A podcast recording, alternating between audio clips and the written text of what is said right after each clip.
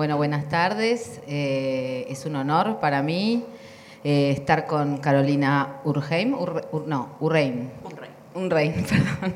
Y con Maite Lanata, eh, dos jóvenes, jóvenes de 19. Este, así que bueno, estoy casi en papel de abuela prácticamente. Em, que, bueno, son la generación centennial. Maite, actriz, este, trabaja desde muy chiquita, ¿verdad? Sí, sí. Vos tenés que agarrar el micrófono. Ah, hola, hola. Eh, sí, sí, sí. ¿Desde cuándo trabajas? Eh, los 11. ¿Y cómo, ¿Y cómo, es trabajar de niña? Em, y no lo ves como un trabajo. Yo no lo veía como un trabajo, puramente juego. Igual también es, eh, al actuar también, viste, bueno, eso es algo que se dice muchas veces de que siempre se juega eh, a distintos roles y todo eso. Eh, pero bueno, em, la verdad que por suerte estuve en proyectos donde me cuidaron mucho, siempre acompañada de mi mamá. Y, y, bueno, a muchos chicos no les pasa eso, ¿no? De que hay veces que por ahí empiezan tan chiquitos y, y no les toca lindas experiencias. Mm. Por suerte a mí me tocaron muy lindas experiencias y mucha defensa del colegio, el primordial, eh, de, grabar únicamente dos veces por semana o eh, solamente a la tarde para que yo pueda ir al colegio. Si sentía que ya no daba más, le decía a mi mamá y, y cortábamos. Entonces, este, con una mamá también que muy fuerte en, no tener miedo a plantarse a la productora y decirle, mira, mi hija ya no quiere más en este momento, o mi hija quiere seguir, o, este, que también hay veces que sucede eso, donde padres por ahí no se animan. Claro. Y por suerte a mí derechos laborales por delante de Mi mamá sí, muy sindicalista, este, por suerte. ¿Y qué pasa con el ego cuando, cuando empezás a salir en la pantalla tan chiquita? ¿Tenías noción de eso? Y yo creo que mi mamá me tuvo que bajar a veces algún cambio así un poco. Ah, sí, cuando sos chiquito por ahí no entendés mucho. Igualmente también eh, al ser proyectos donde no eran para niños, empecé con eh, El elegido. O sea, empecé, empecé en Ría con una película hmm. eh, que se llama Mía eh, pero, pero eso salió después del elegido, o sea, lo de la exposición. Y además pantalla grande. Y, tanto mía como el elegido eh, eran productos que lo veían mayoritariamente los adultos. Entonces por ahí en el colegio mis compañeros me decían, ah, mi mamá te ve o algo así. Entonces no sucedía esta cosa de que por ahí a muchos chicos donde trabajaron en programas para adolescentes era mucho más la exposición entre sus colegas y debe generar algo del ego. Y, ahora más con las redes, en ese momento no estaba tanto el tema de las redes. Bueno, y Carolina, además eh, de tener 19 años, ha escrito un libro también muy joven. Eh, el libro se llama justamente Pendeja, Diario de una joven trans, ¿es así? Adolescente. Adolescente. Eh, ¿Y a, vos te, gusta que te presenten como trans o preferís presentarte por tu nombre? ¿Cómo, cómo es ese tema de la identidad? ¿Cuánto, lugar ocupa en tu presentación o cuánto por delante de vos está el hecho de ser trans? Sí, es, es, lo que soy, digamos. Em, nada, eh, yo todo lo que escribo y lo que hago está atravesado por, por esa vivencia.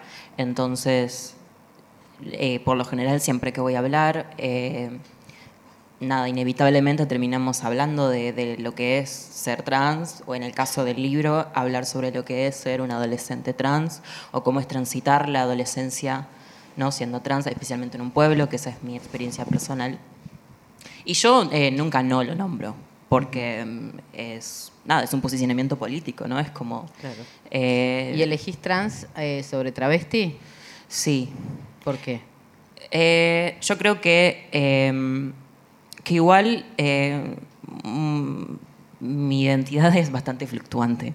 Eh, elijo lo trans porque es tal vez lo que mejor me define y lo que es más fácil para otras personas de entender. la diferencia de lo trans y lo travesti también es muy generacional, me parece. Em, más que nada a mí lo que me pasó fue de que cuando era chica, 13 eh, años, 12 años, la primera palabra que me encontré, que sentí que me definía, era la de trans, en internet, no la de travesti. Eh, y, la tomé y, y, empecé a construir desde ahí. Eh, pero ¿Cómo, ¿Cómo, fue que apareció la palabra? ¿Googleaste trans? ¿O, qué estabas buscando? Sabes que no recuerdo en realidad. Yo sé que eh, un día estaba leyendo algo, tal vez habrá sido algún video de YouTube de alguna chica contando su experiencia o de alguna chica, no sé. Y fue como, ah, ok, es esto. Esto es lo que me pasa. Este, pero con lo travesti, hoy, ¿no? Mucho más grande, ya habiendo hecho un proceso de varios años, no solamente que eh, empecé a reivindicar lo traba, también lo travesti, eh, incluso a veces también lo torta, eh, y lo puto y lo marica, incluso como muchas veces digo eso, que soy puto y que soy una marica con concha. Eh, y, yo por ahí es como, es como una identidad que va fluctuando todo el tiempo, ¿no? Como lo que dice Marlene, ¿no? De que la identidad es, fluctuante, cambia todo el tiempo y, se va modificando dependiendo del contexto. Y que esta pregunta va para las dos y un poco para que ver si, conversan en, este sentido. No, ¿qué, significa tener 19 años ahora, en este momento, en este contexto histórico, en este territorio eh, argentino, pero también latinoamericano, ¿no? Atravesado por buen golpe de Estado en este último tiempo, la crisis en Chile, el estallido social en Chile cuánto están conectadas con las noticias, cuánto este, se preocupan por lo que pasa alrededor y, cuánto las redes son un mundo para, no sé, para compartir otras cosas. Em, a mí, yo lo, que creo es que em, eh, me, me han hecho esta pregunta un par de veces y siempre digo que es casi como un privilegio, porque siento de que eh, esta generación está creciendo en un momento bisagra, me parece, en muchos sentidos, ¿no? con esto de la revolución feminista, etc. Eh, y además, eh, nada, eso, como, como creciendo en, este momento y además es una generación que está creciendo como políticamente mucho más despierta que otras generaciones, ¿no? Eh, bueno, hoy antes de, entrar hablábamos de que nosotras teníamos 15 cuando, cuando sucedió lo de Ni Una Menos y, estuvimos en todo eso, o sea, lo vivimos en carne propia y estamos viviendo esto también. Y al menos a mí, ¿no? En, mi carácter de, persona trans, eh, siempre una gran necesidad de eh, de, estar metida ¿no? en lo político y de pensarse políticamente. Eh, entonces como que viví muy en carne propia casi eh, todos estos, estos movimientos y estos sucesos políticos que se han dado hasta el día de hoy. Sí, y creo que también la generación de mi mamá u otras generaciones, lo que sucede con esas marchas es que se emocionan con memoria en realidad de, sucesos pasados que en realidad lo único que yo tengo son eh, relatos capaz. Entonces es una emoción muchísimo más profunda, creo yo, eh, que la mía es más de guerrera de este momento y, de aquí y ahora. En cambio, eh, sucede eso, ¿no? Que es algo lógico. Con, o por lo menos yo cuando la veo a mi mamá emocionarse por por distintas cuestiones eh, de las marchas o, porque alguien le habla de una forma em, que, poco machista que por ahí antes no lo hacía o ver, y por ahí a mí no me sorprende del, todo.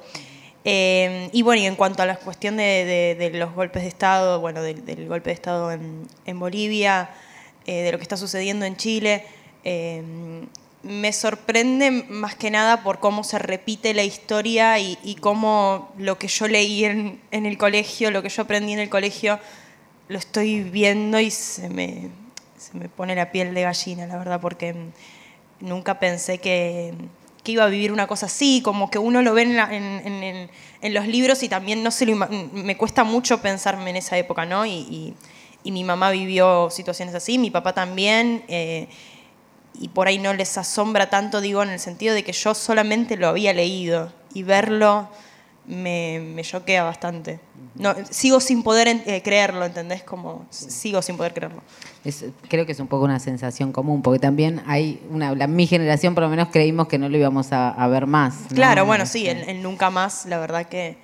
Este, pero bueno, se sigue con ese, con ese, con esa frase, ¿no? Ahora, ustedes, este, digo, esto que contabas vos, ¿no? Salen al mundo, un poco, bueno, aún 15 años es eh, también el despertar sexual, o sea, las, las primeras, bueno, no sé, hay quien antes, quien después, pero son las primeras caricias, las primeras experimentaciones.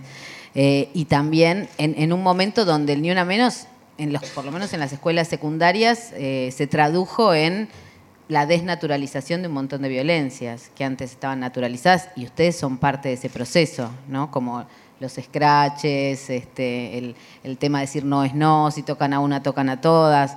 ¿cómo, ¿Cómo se llevaron con ese tema en la escuela? Este, ¿Tuvieron un antes y un después en relación a, registrar las violencias? Eh, ¿Participaron de algún scratch? No, participar de, algún scratch no, no participé. Eh, sí me sucedió que en la secundaria poder definirme como feminista empezó en la secundaria con eh, debates acerca del aborto, cuando me daba cuenta que me, defendía muchísimo más y, defendía a una compañera y digo, ah, bueno, esto, esto quiere decir que soy feminista, bueno, y un poco definirlo y, saber para qué lado va. Em, me pasó principalmente en la secundaria cuando me, veía discutiendo mismo con mis compañeras o con compañeros. Em, y, no, y también cómo por ahí el machismo va mutando, ¿no? En, cuanto a, por ahí situaciones que no, sucedían antes, pero, pero son micromachismos que, que aparecen ahora, o, situaciones en los boliches em, muy marcadas, eh, diferencia de precio en la entrada por ser mujer, o que, te, o que dejan entrar a más mujeres que, a hombres. Em, y y me, pasa que, mm, eh, que cuando, cuando me defendí, eh, cuando defendía mi postura y, mm, generaba que, entre las mujeres siempre me pasó de, que sentía que en términos generales nos competíamos mucho o comentábamos mucho entre las mujeres o, eh, un, tanto de envidia entre las mujeres que era algo que no me atraía para nada y que sin embargo siempre se generalizó y siempre también se, etiquetó ¿no? a las mujeres como, como muy chusmas, a las mujeres... el este, discurso del enemigo, del patriarcado. Y, yo lo sentía así, digo, ¿por qué me pasa esto? ¿no? Y creo que con la ola feminista y, con, la, con la sororidad este, entre las mujeres... Em, es algo que, que, apareció bastante ahora, digamos, que, que, si bien la ola feminista va creciendo y va aumentando año a año y, y en otra época habrá sido de otra forma el movimiento, creo que, mm, este compañerismo entre las mujeres eh, te, ubica ¿no? un poco y te saca de esa etiqueta que siempre nos pusieron a las mujeres. Y para vos, Carolina, porque no es lo mismo decir mujeres que decir mujeres trans, o, tenés amigas trans, te sentís cómplice con las mujeres, ¿cuáles son tus lugares de complicidad? Em, sí, en realidad es bueno, hablando de, pensando en, pensaba recién cuando hablaba Maite en esto de la secundaria. Mm. Y yo empecé a transicionar a los 13, 14 años. Eh, que los recuerdos que tengo de la secundaria son bastante borrosos y creo que es algo que hizo mi cerebro para tratar de eh, sobrellevar el dolor eh, que, bueno, pasé durante esos años. Pero creo que el hecho de haber caído el primer día de clases en el 2014 diciendo ahora mi nombre es Carolina, fue un gran acto feminista y me parece que, digamos, en un pueblo de 20.000 personas, claro. en Entre Ríos. Y, o sea, ¿eso lo hiciste en primer año? No. En segundo. Y habrá sido el, no, el tercero. Ah, el tercero. 2014, tenía 14. Mm. Y eso. Y me parece que yo sin darme cuenta en realidad de, lo que estaba siendo y lo que estaba significando políticamente que suceda eso eh, en ese colegio, en ese pueblo, y justamente estaba creando un antes y un después también, no mm. en la gente de ahí. Y fue muy loco porque a mí antes de eso em, me molestaban muchísimo por ser puto y de repente cuando caigo diciendo soy Carolina, como que todo eso de repente se desvaneció. Yo en realidad nunca entendí por qué, pero todos, las, todos, los, todos mis compañeros varones que se burlaban de mí, de repente cuando caí diciendo soy trans, mi nombre es Carolina, como que se les pasó. eh, y yo la explicación que trato de, darme a mí misma como para poder entender eso es de que claramente se dieron cuenta de que no me importaba lo que tenían para decirme. Em, digo, porque si me molestaban por ser puto y el año siguiente caía... No puede tener un poco que ver como, como reordenar em, eh, las cosas en varones y mujeres, ¿no? Como en el sistema binario. Bueno, ya si estabas del lado, puede ser. Sí, puede ser. De cualquier manera yo también... Em, no sé, en mi pueblo había, hay como un, uno de esos personajes del pueblo que era, eh, bueno, Juanra, que era como una travesti de la que todo el mundo se burlaba y a la que le pagaban para eh, hacer videos como burlándose de ella, medio como un bufón del pueblo. Y yo, cuando, eh, como cuando empecé a transicionar y caí a la escuela, así era como uno de, esos, de mis miedos, ¿no? Como convertirme en un chiste de ahí. Eh, me parece que detrás de escenas igual sucedió eso sin que yo me enterara demasiado. Y que igual eh, caminaba en la calle y me gritaban cosas gente que no conocía o de otros colegios. Em, pero, eh, digamos, pero igual había como un, había un, gran odio hacia lo travesti y hacia lo trans. Este, y ahora, bueno, Después, como mis espacios de contenencia ahí en el pueblo terminaron siendo inevitablemente personas cis y las mujeres y como eh, la organización feminista en la que empecé a militar, que era toda de mujeres cis, porque personas trans no había.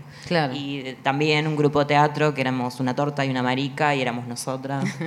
Eh, y hoy en día eh, también es medio que se repite eso. Hoy en Casa Brandon, que es como eh, yo escribí un segundo libro que está por salir el año que viene. Y acá entre nos te cuento que, eh, esto no lo sabe nadie de Casa Brandon todavía, que en el final justamente hablo de mi venida a Buenos Aires y cómo mi segunda familia se terminan convirtiendo en ellos. Claro. Eh, y es como, es nada, y, eso, eso, sucede en la casa Brandon hace varias generaciones. Totalmente, totalmente, ¿no? Lisa, la gran abuela de las pequeñas queers que... No le vamos a decir que le decís abuela, quiero decir. No, me acuerdo, yo le, yo le, di un, un, título en el libro, no me acuerdo si era tía o, algo así.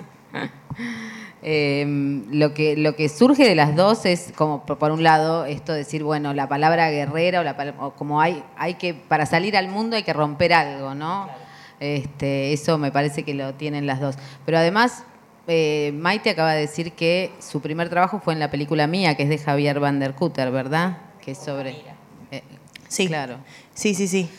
Em, Digo, porque no, porque y no solamente eso, sino que después hiciste el papel de un varón trans que transiciona en la secundaria, o sea que de alguna manera hay digo, desde la ficción, pero también desde lo que habrás investigado y desde lo que habrán aportado compañeras como, como Carolina, digo, a, tu propia posibilidad de entrar en ese mundo. Sí, la verdad que la, peli mía fue como bastante de vanguardia eh, en, algún punto porque la hicimos en el 2009 o 2010, 2010 y mm, antes de la ley de matrimonio igualitario y mm, y contando una realidad. Iba a ser al principio, la idea iba a ser em, un documental. Al principio era esa la idea de, lo que es em, la Villa Rosa, que fue una villa que quemaron y esa historia un poco se cuenta en, la película.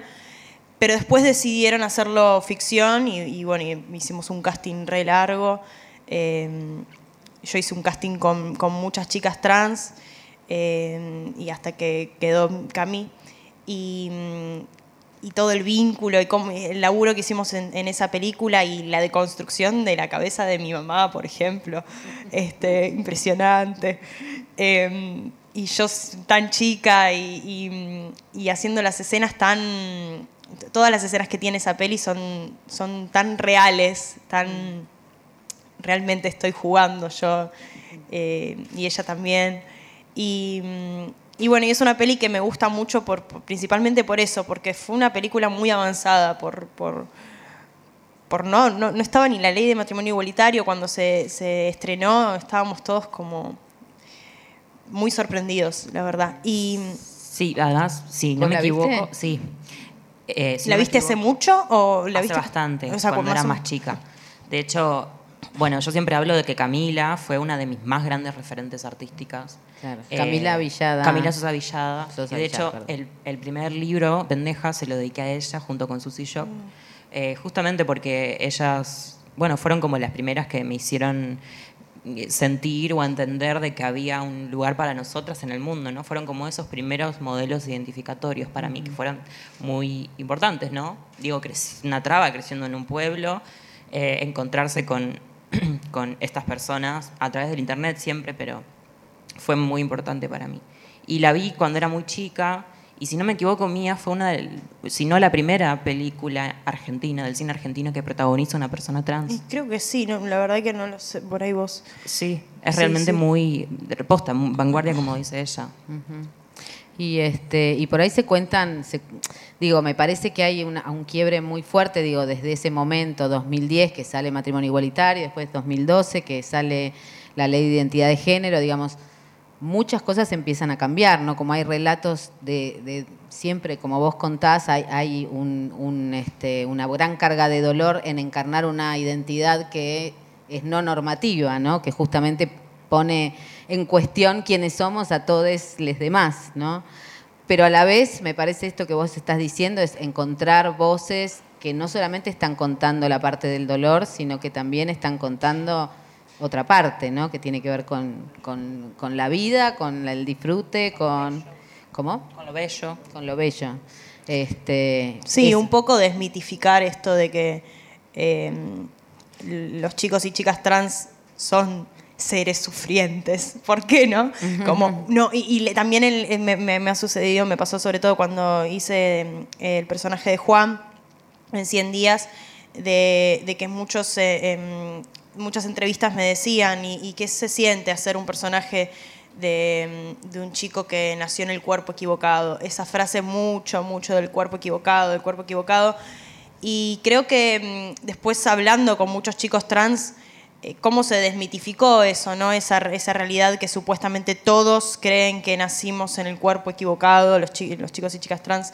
Eh, y con el cuerpo hago lo que quiero y, quiero mi cuerpo. Y muchos chicos trans, eh, es más, hay una frase que, mm, que, mm, justamente dice, si yo volvería a nacer, volvería a ser trans, que lo dijo em, em, eh, Vega, la, actriz trans de la mujer, Daniela Vega. Daniela Vega, este, mm, y también lo, había reivindicado otra, otra chica trans de, un movimiento feminista.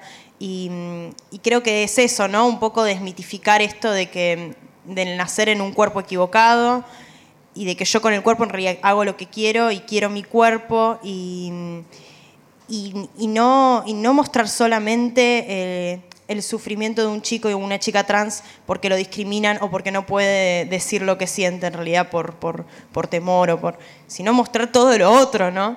Que un poco eh, sucedió con Juan y que mm, muchos decían, ay, muy, color de rosas la vida de Juan, como que todo le sale bien y tiene a sus amigos que, bueno, pero estás mostrando una, una realidad y una esperanza muchísimo mayor y no mostrar siempre el mismo lado Em, de lo sufriente, ¿no? Porque también mostrar siempre ese lado genera que muchos padres de adolescentes sufran un montón si de repente sus hijos le dicen, mira, yo soy trans. Em, porque ven únicamente esa realidad en, lo que, en los medios de comunicación y en, las películas y en los medios audiovisuales. Em, sí, es como que no se puede negar el dolor, pero a la vez también desmitificar o sacar del medio antes, bueno, cuando si eras eh, sola, con solo ser gay o lesbiana te decían vas a sufrir, ¿no? Este, ¿Vos crees que vas a sufrir? ¿Crees que, ese es un destino? Eh, no sé. Eh, de hecho, mi mamá fue... Digamos todo. Sí, uno de, uno de los miedos de mi mamá cuando empecé a transicionar era justamente ese. Es que siempre va a estar ese miedo. El, de que sufra y también... El de que sufra por ser trans y, y, y también por ser mujer, ¿no? Como ese miedo también, de de repente tengo una hija de nuevo y tengo miedo por ella, y que además es trans. Eh, y no, y no, eh, no, sé si... Estoy en un momento muy difícil ahora, eh, justamente con esto de Fatal y con un nuevo proyecto que estoy encarando, mm. como que estoy creciendo en un mundo que se lleva una de nosotras cada 96 horas. Hablo de las personas trans, especialmente de las mujeres trans, más que nada de las travestis. Eh, en el que mi promedio de vida es de 35 años y cómo yo, digamos, crezco con esperanzas de llegar a vieja con una casita frente a la playa en un país que tiene esta realidad. Esa es la pregunta que me hago. Y además bueno, ¿cómo hago para no sentir a la muerte tan cercana cuando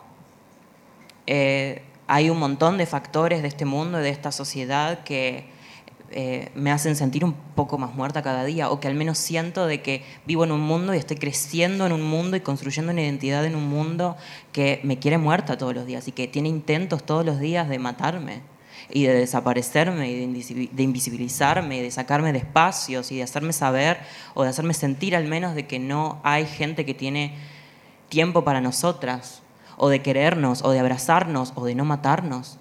Entonces, eh, estoy, es, es, una buena pregunta porque en realidad estoy en, como en esa puja constantemente de, de tratar de, de, de, hacer oídos sordos a la muerte que le tengo acá al lado y, y, y de pensar de que hay vida detrás de eso, detrás de ese mural de los 35 y de todas estas cosas que, con las que me enfrento todos los días.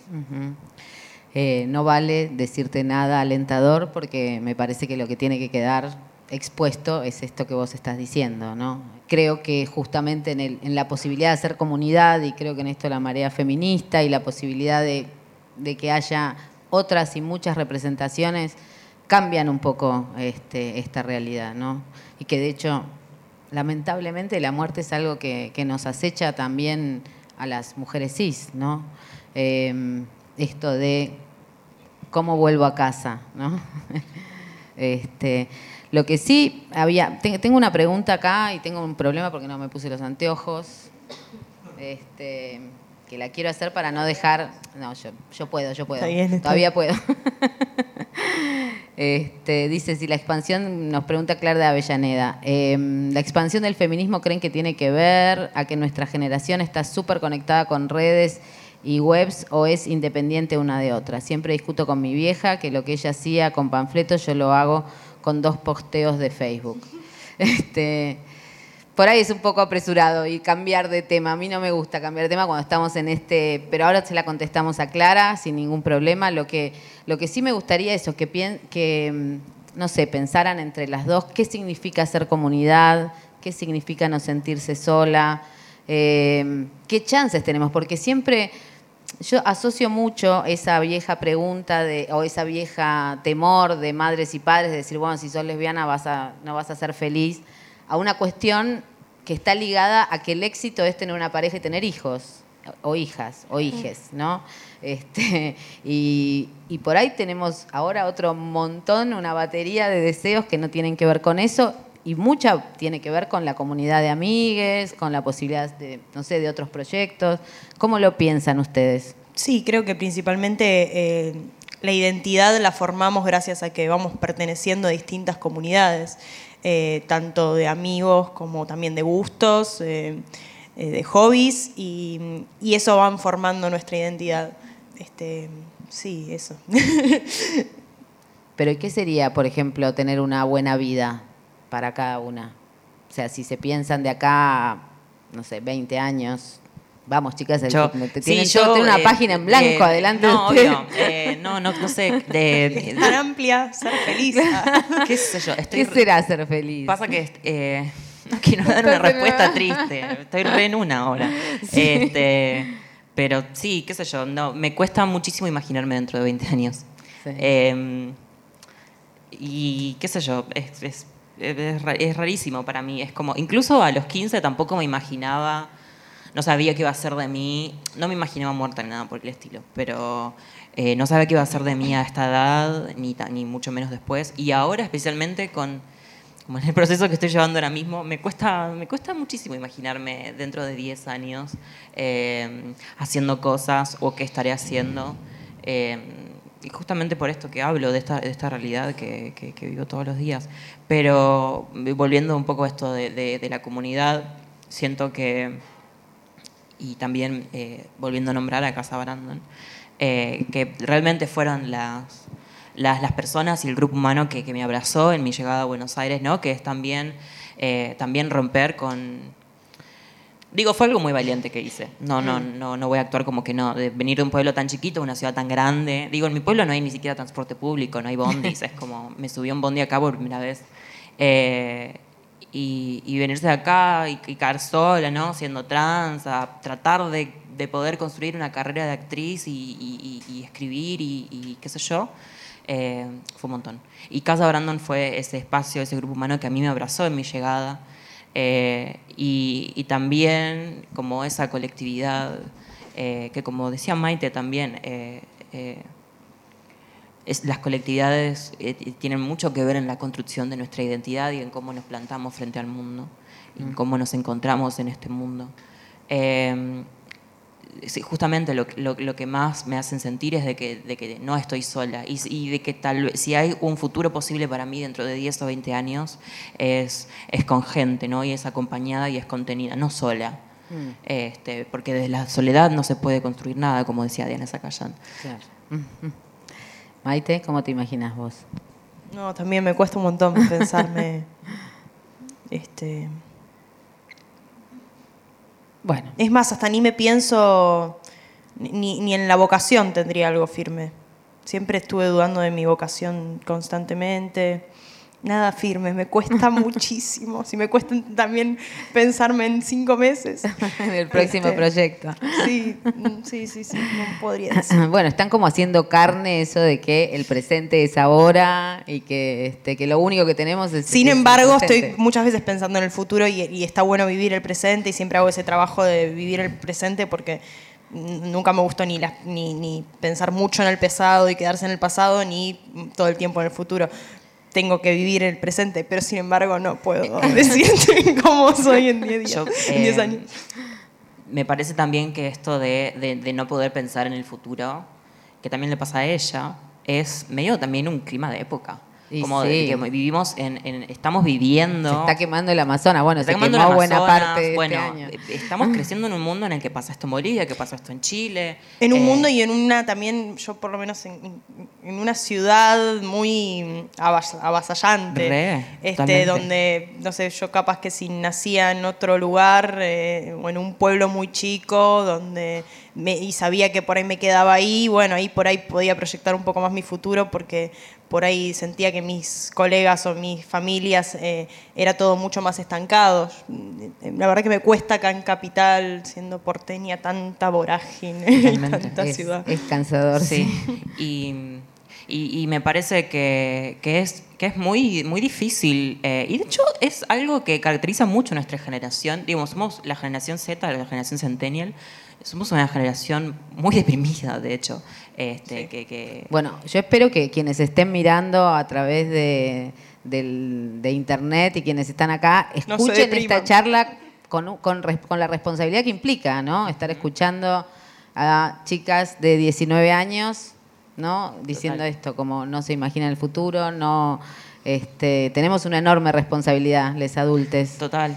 De hecho, eh, hace, hace, hace poco eh, escribí una nota para, para, Cosecha Roja cuando fue el día de, de la marcha contra los travesticidios, en la que digo, primero que estoy harta de este mundo en el que estoy creciendo y segundo que quiero que las personas que vinieron antes que mí se hagan cargo de haberme dejado este mundo. Que tal vez como muy fuerte para, para personas, pero eh, iba como medio dirigido a eso, tipo, estoy quiero, quiero que se hagan cargo de, todas las cosas que, estoy viviendo y de que Diana Zacayán la hayan asesinado cuando tenía 39 eh, años y a Marcelo Checuar cuando tenía 26 y que yo con 19 siento que me estoy muriendo de a poco todo el tiempo y que no es culpa mía, ¿no? Mm. Y que em, me, me preguntaba, ¿no?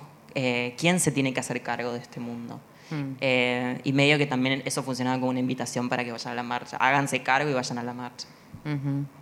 Bueno, estamos en eso. estamos en eso. Estamos en eso, estamos haciendo lo posible. Eh, ¿Cómo, bueno, si quieren, le contestamos a Clara que nos había dejado una pregunta. A ver, Clara, ¿cómo era tu pregunta, Clara? Clara nos preguntaba cómo, si creen que lo que mamás, papás hacían antes con panfletos, ustedes lo resuelven con dos posteos de Facebook y pueden comunicar lo que, lo que sienten a través de las redes, si es una forma de activismo, calculo que lo dice porque panfleto y posteos en redes estamos hablando de activismos, ¿no? Hmm. Pero no sé si las dos se sienten activistas en algún sentido, si están conectadas con, con luchas más allá de sus trabajos. Sí, y ella hablaba de que creía que era más masivo, ¿no? Esa situación, de que actualmente, gracias a las redes, era como mucho más, Sí, más la dice que- llegada. o- Dice, ella dice, ¿crees que tienen que ver, que a nuestra generación está súper conectada con redes y webs o es independiente una de otra? Siempre discuto con mi vieja que lo que ella hacía con panfletos yo lo hago con dos posteos de Facebook. Sí, para mí, claro, sí, cambiaron los escenarios y, y por ahí es mucho más eh, expansivo el, mensaje, aunque también es, depende de la llegada que tengas, ¿no? Porque, ¿Cómo usás las redes vos? ¿Tenés redes Sí, y las manejas vos? sí. ¿Y qué posteás? Porque yo, yo no las chusmeé, perdón. Eh, fotos en el, en el feed de Instagram. fotos así. este, mm, Sexys. eh, Un poquito. no soy tan sexy, pero hay algunas. Eh, después, eh, principalmente, mm, divulgo información cuando era necesario. eh, bueno, convocar a las marchas sirve mucho en, en- en las redes, en, en Twitter, en Instagram. Sí, creo que principalmente para divulgar información y un poco de boludeo. Claro. La mía es un poco más de información que de boludeo a veces. Este, sí, y, y creo que también aprovechar ¿no? esa llegada y esa, Claro. esa mm, cuando te das cuenta, opa, tenés un montón de seguidores, bueno, hay que tomárselo Sí. en serio esto. Total. Eh, hay que ver qué cosas hacer, qué, qué cosas decir, porque la verdad que mm, me sobre todo me sorprendí cuando, cuando hice el personaje de Juan de cómo mierda, cómo llega. eh, Claro. Cuánta masividad hay en la tele. Sí, Uno y cuánta pensaba necesidad que- de- de Sí, información y, y de- y viaja- gracias al personaje, viajar a, a distintos lados y ver lo que la repercusión que tuvo y la diferencia que hay ¿no? en, en cómo se toma ese mismo tema en Capital y Claro. cómo se toma ese mismo tema en Rosario y cómo se toma ese mismo tema en Cañada de Gómez, de Santa Fe también, ¿no? O sea, la diferencia completa, este, la verdad que sí, que... Y ahí es cuando te, te das cuenta que tenés una responsabilidad completa. Eh, creo que genera responsabilidad y sobre todo también un poco eh, la, la sensación de que mm, yo no soy trans y, y estoy haciendo un personaje de un chico trans, ¿no? Y, y también muchos... eh, muchas veces escuché el, el comentario de, che, tendría que haber sido un chico trans el que lo tendría que, que haber interpretado ese personaje, y en muchos aspectos comparto eso y en otros no, y creo que en realidad los, compar- los comparto en lo, en- en lo- en lo político. Y en lo actoral estoy muy contenta por haber hecho ese personaje Claro. y creo que justamente uno como actriz y como actor quiere hacer la diversidad de personajes y lo que hay que luchar es que cada chica trans y cada chico trans tenga un cupo laboral trans Y que no tenga que sea ser siempre de trans actriz, también, ¿no? este, y, y haga de lo que quiera y, eh, este, y, no, y no hace falta contar la temática trans y Mm. no hace falta ser un chico trans y que un chico no binario, un chique no binario haga de, de chica cis o, o sea, ir contando distintas historias. O que Creo haya que es eso. personajes Pero no cuando nos toca un personaje como, como fue eh, Juan, si yo no lo hubiese hecho con, responsabilidad y no, no hubiese estado avalada por AFDA, eh, por la asociación, de Familias Diversas, y hubiese estado muy a la deriva y, realmente requiere mucha responsabilidad eh, hacer un personaje así. Y si lo hubiésemos tocado banalmente, o no se divulgaba tanto, que menos mal, porque si, no, se- si se tocó tan a- así, se tiran informaciones, no, que no se divulgue, por favor, porque por ahí estás diciendo barbaridades y no te estás dando cuenta, y son temas serios y que hay que tratarlos con seriedad completamente. Sí, yo eh, me gustaría dar mi opinión en eso. Te, te iba. Sí, eh, no, no solamente en, en mi lugar de persona trans, sino además de actriz. Eh, Claro. Que yo he sido muy vocal un montón de veces de lo, de lo mucho que me molesta que, que personas cis hagan de personajes trans, pero me parece que en el caso puntual de Maite con Juan, eh, y esto no lo diga porque la tenga frente a mí. No, no, no, no, no, qué sé yo. Eh, realmente me parece que, que es muy distinto por varias cosas. Primero, porque en Argentina no hay casi eh, personajes trans, eh, no hay casi historias sobre personas trans. Y eh, esta era una de las primeras veces que se contaba cómo era ser un adolescente trans en, en una novela que lo ve tanta gente. Y me parece que si bien hubiera sido ideal que lo haga una persona trans, sumó muchísimo más de lo que restó. Eh, y al final del día, eh, a la doña Rosa, que no entiende qué es esto de los trans, qué sé yo, qué esto, qué lo otro, ver esa historia, eh, nada, le, ayudó a entender un montón de cosas. Y además me he encontrado con un montón de pibitos trans eh, varones trans que, se han visto muy identificados y reflejados en, lo que hiciste. Eh, y, y, me parece que si viviéramos eh, en Hollywood, si Hollywood fuera argentino, que es lo que sucede, que hay un montón de películas sobre personas trans, con un montón de personajes trans que siempre son interpretados por personas cis, entonces, bueno, ahí sí sería súper criticable, pero acá, especialmente ahora que está Pequeña sí. Victoria y en el que todas las personas trans que están en esa novela son interpretados por personas trans, me parece que nada, que, que no, hay, no hay nada que criticar ahí. Y aparte no, y... me parece que sería también un, un triunfo, por lo menos un pasito más, que cuando haya personas trans en escena no estén solo para hablar de los conflictos que tiene la identidad trans. Totalmente, ¿no? totalmente.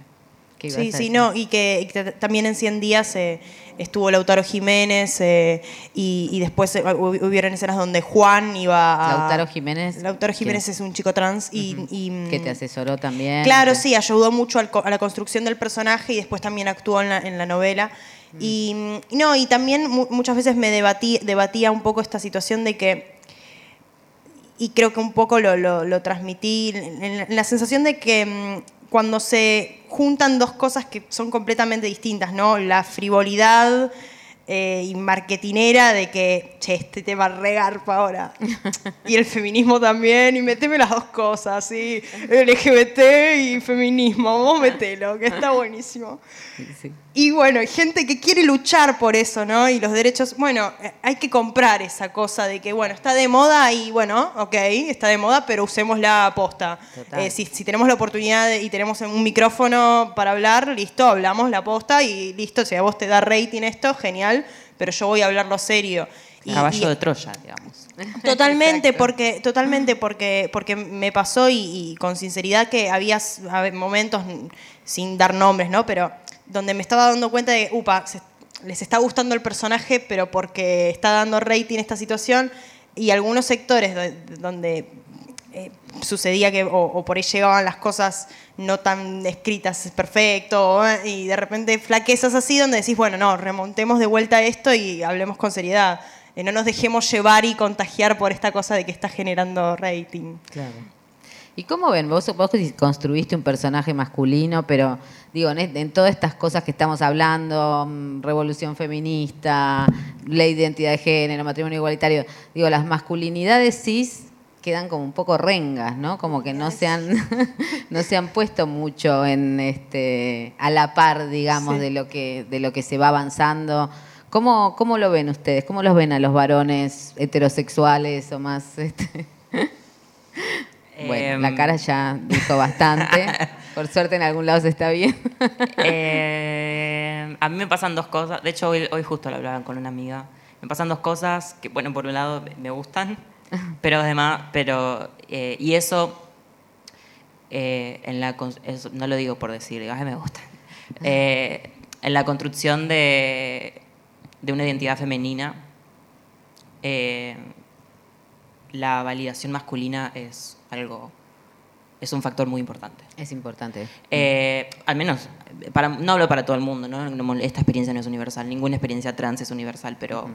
eh, digamos, en, yo al menos en el libro hablo de que los varones funcionan casi como autoridades del patriarcado mm. y si yo soy lo suficientemente femenina y suficientemente linda soy aprobada y validada y mi identidad le, es válida que gustar a un les tengo varón. que gustar a uno y si le gusto a uno entonces bueno eso nos pasó en general a las mujeres la historia sí. de las mujeres sí sí sí pero por suerte lo hemos empezado a correr pero mm. totalmente y me pasa eso por un lado o me pasó durante mucho tiempo y, y por otro lado toda mi vida las personas que me han aterrado fueron los varones cis. Claro.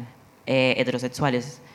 Porque, por esto, porque eran ellos quienes impartían el dolor y, y, quienes se burlaban de mí, y quienes, ¿no? Como eh, me hacían sentir de que era yo quien, lo- lo- todo lo que yo sentía estaba mal y tenía que ser corregido.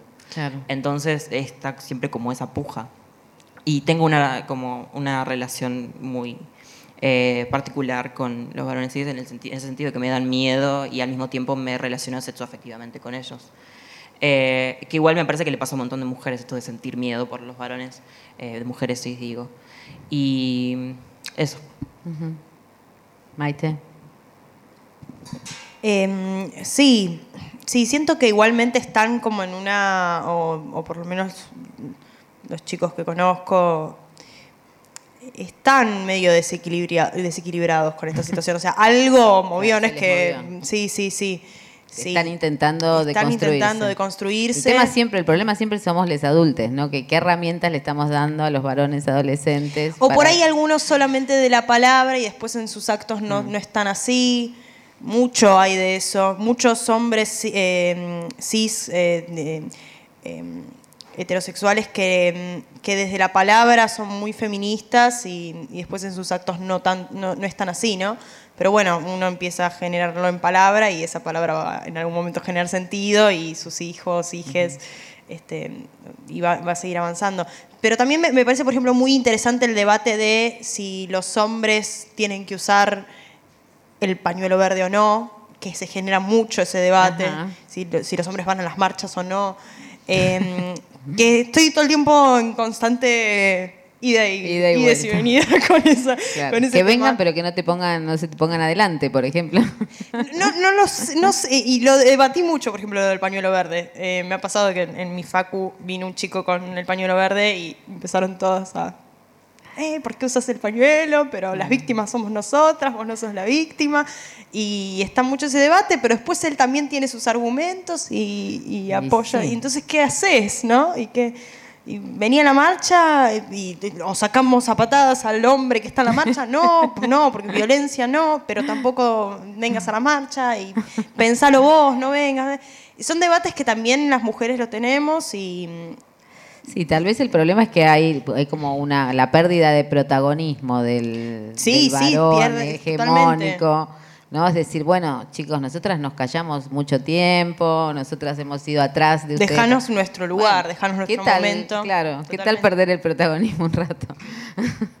Pero bueno, es difícil. Y si les digo esta frase que circula ahora un montón, eh, si duele no es amor, ¿cómo les suena a ustedes?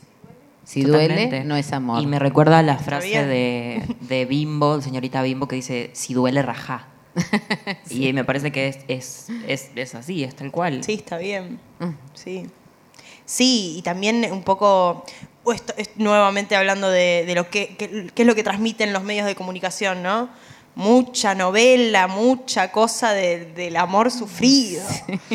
Basta. Igual sufrir se sufre siempre, un poquito. Sí, un está poquito bien, más, pero también mostrarlo, mo- también mostrarlo en la, en la tele, en la novela, en, la, Sí, en sí. los cuentitos de Disney, no. Ya está. Las películas, no, no. Tiene que. Tenés que.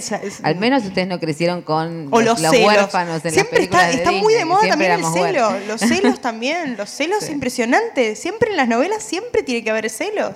Si Pero no eso te no cela se. es porque no te ama de verdad. De verdad. ¿Y ustedes cómo se llevan Muchos con celos. eso? Y bueno, se va a ir deconstruyendo eso. Pero bueno, eso es algo Con que. los celos. Me parece un espanto. No, no, celos, obvio. no. No. sí, el momento en el que me cela, va, nunca me pasó, pero sí, me, me pasa que el momento en el que me cela es como, chau, Chao. no soy tu propiedad, digamos, como para que me estés celando. Que igual me parece, de cualquier manera, que hemos vivido hasta el día de hoy en, eh, en nuestra sociedad, ¿no? En, eh, acostumbrados a las relaciones románticas y monogámicas, en el que hemos naturalizado los celos y los hemos hecho propios. Entonces, depende del contexto. Digamos, es normal a veces sentirlo, no es que me tiene celos, No, chao. re. no, no, no. Pero Pero digo, también es, es- volverse a pensar, a replantear en cuanto a- al mensaje que transmitimos como actores y como actrices y como guionistas, donde vos tenés un guion, lo escribís todo, y el recurso del celo Claro. sigue estando, sí, se sigue alimentando. Bueno, Hay que llamado- intentar no- ahora una, una nueva llamado a la Sí. responsabilidad de los guionistas de guionistas, productores. para que empecemos a cambiar la, la idea del amor romántico. bueno, no sé si alguien del público quisiera hacer una pregunta. Ahí. ¿Sí? Perfecto. Bueno, eh, yo quería decir que el lenguaje inclusivo me encanta. me encanta escribirlo, me encanta usarlo y me encanta la gente que lo usa. Y no me gusta los que me dicen que es una pelotudez, porque no es una pelotudez, para mí es... Está bueno usarlo, de hecho me cuesta mucho hablarlo porque me es más fácil escribirlo a veces, pero me cuido mucho de con qué gente lo digo o lo escribo porque no todo el mundo es tolerante y como que, bueno, porque es como que me, ¿viste? me enoja algunas cosas o, ¿viste? Igual es ahí, ahí donde, cuando la gente le pone incómoda me parece que es donde más entra el lenguaje inclusivo. Claro. Porque para incomodar, está bueno, sí, puede ser. ¿A vos qué te pasa con el lenguaje inclusivo? Sí, sí, lo reapoyo. Sí, me cuesta igual mucho usarlo, pero hago el esfuerzo. Eh, escribiendo ya directamente lo hago, trabajos prácticos lo entrego con lenguaje inclusivo, sí, sí. Ah, eh, y ahí sí, bueno, porque tenés tiempo para chequear. Ahora al hablar también me, cuesta bastante. Eh, y bueno, igual comprendo a la gente que, esto de, estructura gramatical, este, que se les...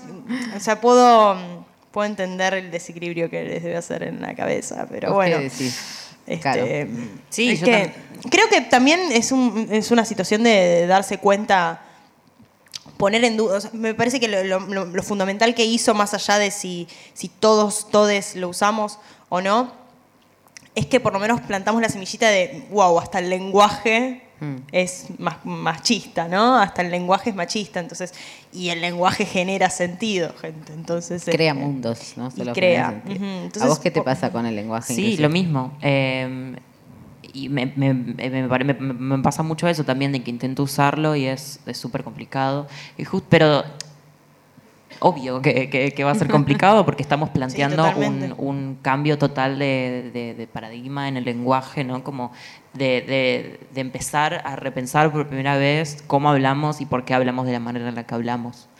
Este, y sí, me parece eso fundamental eh, de, empezar a aplicarlo porque justamente, como decís vos, el lenguaje crea sentidos y además eh, lo que no se nombra en el lenguaje es porque no existe. Entonces, si, no, si hablamos de eh, no sé qué, ejemplo puedo usar, pero si hablamos de eh, los asistentes, pareciera que no hubieran venido mujeres hoy acá y como que las mujeres no existieron hoy entre, entre las personas que vinieron. Y los y las o les, me parece eso, sí. No, y también me pongo a pensar de que cuando éramos chicos, seguramente, chicas, chiques, eh, Sucede que cuando hay un hombre nada más empieza a ser todo masculino, ¿no? Y, se va ese hombre y, es todo femenino si eran todas mujeres. Entonces digo, hay algo que en la cabeza que le debe hacer a... que en algún momento surgió esa duda de, wow, ahora estoy hablando en masculino y antes estaba hablando en femenino. Sí, aparte eh, se desarma un poco esa idea de que hay solo varones y solo mujeres, ¿no? Es este, bueno, sí, sí, sí. Eh, por dos aspectos es, eh, es fundamental, sí, totalmente. Bueno, y por no sé si hay alguien más que quiera aportar alguna cosa. A mí me, mientras piensan, eh, no, me queda esta pregunta, lo que decían, ¿no? Una generación depresiva o una generación que eh, tiene, por ejemplo, una, mm, una referente que es Greta Thunberg, la conocerán, Em, que está poniendo en, bueno, en la agenda, en la mesa, en las pantallas de todo el mundo, esto el mundo se acaba, ¿no? Em, ¿cómo, lo escuchan eso? ¿Cómo piensan, no sé, eso, la relación con, la tierra, con los animales, con, este, con lo que comen, con lo que... Digo, ¿es, ¿es un tema o es un tema que pasa en la televisión nada más? Pueden decir la verdad, no tienen que ser comprometidas y todo eso. no hay que chequear en todas las. No, no, no, sí. Em, me sucede que también es algo que, también lleva el largo plazo, ¿no? Que, también cuesta proyectarse y cuesta, em, en cuanto a los recursos, cómo se van acabando y, los números y las estadísticas del futuro. Em, y también el replanteo de los alimentos y todo eso que que mm, siempre me cuesta ponerme la, bandera, digamos, y, ponerme en ese lugar pero digo también, ¿por qué no, no? O sea, ¿por qué no, no dar ese paso a... eh, a- Pero subjetivamente, ¿te lo crees? ¿Te crees que el mundo puede acabar? Es que en realidad no, pero a su vez, viendo las estadísticas, sí, ¿no? Eh, no, no me lo creo en realidad, no. Claro. Eh, a mí me pasa que eh, es difícil creerlo, pero también como me, me parece que es difícil porque yo al menos, hablando por mí, me parece que hay un gran miedo a aceptar de que de que en cualquier momento eh, nada, pues el, el mundo puede terminar tipo así, eh, que puede explotar todo, que, o que de repente va a ser totalmente irreversible el daño que le, que le habremos hecho y ya no habrá vuelta atrás y no, y qué miedo pensar en eso, qué miedo pensar Sí, en no que sé el- si me genera, claro, a vos te genera miedo, a mí no sé si me genera miedo, es raro lo que me, me genera. Eh, siempre igual tuve una relación extraña con, con el, el acabar, ¿no? El, digo, la vida acabar. este, que no sé si es miedo, es medio un tanto, siempre hubo es- esa mirada de un tanto de- de- occidental, ¿no? De, siempre la muerte mm, sufrida y, y genera este, tristeza que por ahí en otros sectores, en otras culturas no es tan así, ¿no? No, ni hablar. Pero no hablo por religiones, ¿eh? sino por, por cómo tomarse la muerte. Eh, y el acabar, sí, sí, es tan... Bueno, un poco también tiene que ver con esto de, no poder plantearme yo en 20 años y entonces absolutamente todo en el futuro me cuesta ponerlo, ¿no? Sí, también me parece que estaría bueno eh, enfrentarse con esto de que el mundo se está acabando frente a nuestros ojos. Y también, esto va a ser re polémico, pero pensar Chan. que Upa. qué alivio que los humanos por fin se van a morir Se y se van a ir del mundo. Es o, sea, bueno. es- es- o sea, pensar que por fin le vamos a dejar de causar tanto daño a la Tierra. Porque me parece que igual lo que va a suceder es que va a haber eh, como que el mundo se va a acabar, pero en realidad el mundo se va a acabar para nosotros. Es como, no sé, se va a inundar todo y la capa de ozono va a dest- destruirse totalmente, no sé. Y vamos a morir nosotros, pero después el mundo se volverá a regenerar y los ecosistemas se van a volver a regenerar. Y es como el mundo va a seguir su vida tranquila, divina, Totalmente. regia, ella carísima. Eh, pero lo que, lo que nos vamos a, a morir y destruir y desaparecer vamos a ser nosotros. Y la verdad es que qué alivio, pobre tierra, ya suficiente nos ha aguantado. Bueno, chicas, yo... eh, Chau, humanidad. No, yo, bueno, como, como una va creciendo y se va asentando dentro en la vida, digo, yo soy una persona que pensé cuando era bastante joven que me iba a morir y, este, y justamente ese pensamiento me hizo como afianzarme más en decir yo quiero estar en este mundo, yo quiero vivir. Eh, quiero tener nietos, tengo una, tengo una nieta y un nieto. Digo, les deseo, como, como cierre de charla, les deseo poder no solamente vivir el ahora, que es lo que te permite proyectar un futuro, sino también encontrar esto, la posibilidad de cuidarnos entre nosotros, entre nosotras y de poder cuidar lo que nos rodea para que el mundo sea a la medida de sus expectativas.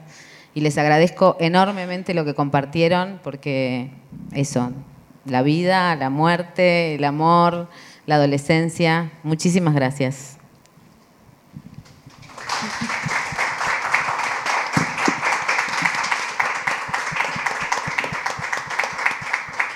¿Quieren agregar algo más? Como cierre, bueno, gracias por estar acá. Eh, y, y me encantó la charla, de verdad. sí, sí. Eso, sí, Muy la verdad, lindo. gracias por venir. Y la verdad es que fue un placer eh, poder conocerte, May, y hablar con vos. Y también con vos, Marta. Bueno, muchísimas gracias. Hasta la próxima.